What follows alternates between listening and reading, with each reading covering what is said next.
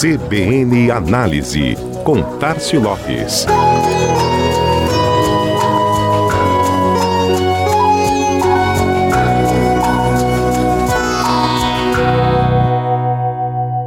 Um ano depois, a pandemia avança novamente, fazendo com que medidas mais rigorosas de isolamento social sejam adotadas pelas autoridades. O Estado retornou à fase vermelha das medidas restritivas na última semana. E o que era a única saída viável há 12 meses atrás para que muitas empresas não parassem de funcionar ou fechassem suas portas, agora se tornam formatos consolidados e cada vez mais utilizados pelos consumidores.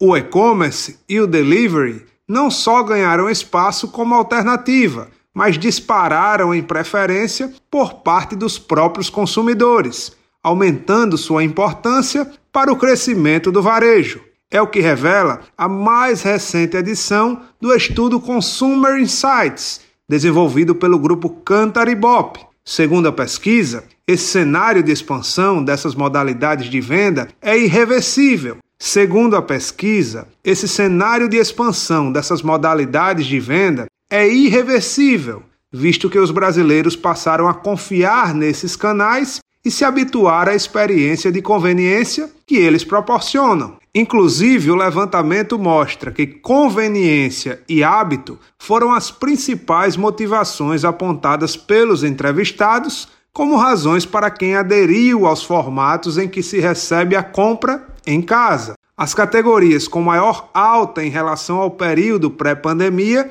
foram fast food, que cresceu 62%, doces, 50% e pizzas, 34%.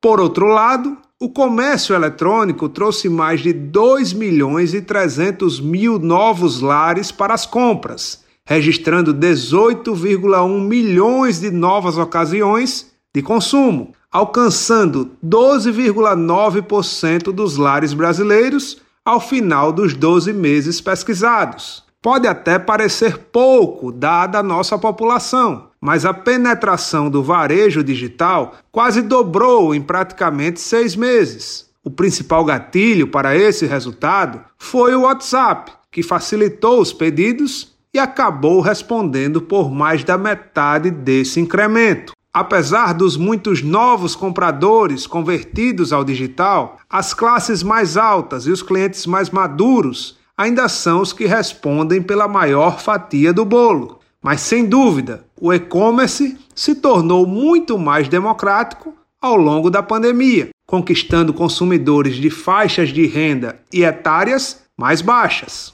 Essa perspectiva explica por que 7 milhões e meio de domicílios compraram online bens de consumo massivo em 2020, com a pesquisa apontando que o ticket médio nos produtos de consumo de massa é maior online do que offline, 18,4% acima, ou R$ 63,94. Neste quesito, bebida é o carro-chefe e os alimentos ainda apresentam alto potencial de crescimento. Interessante é que, segundo o Cantar Ibope, o segmento campeão na adoção de e-commerce e delivery como estratégia na pandemia jamais foi afetado pelos decretos e medidas de isolamento. São as farmácias, líderes na implantação de soluções online e de entrega para clientes.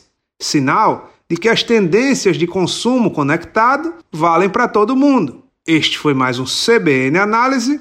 Tássio Lopes, da Chama Publicidade, para a CBN Maceió.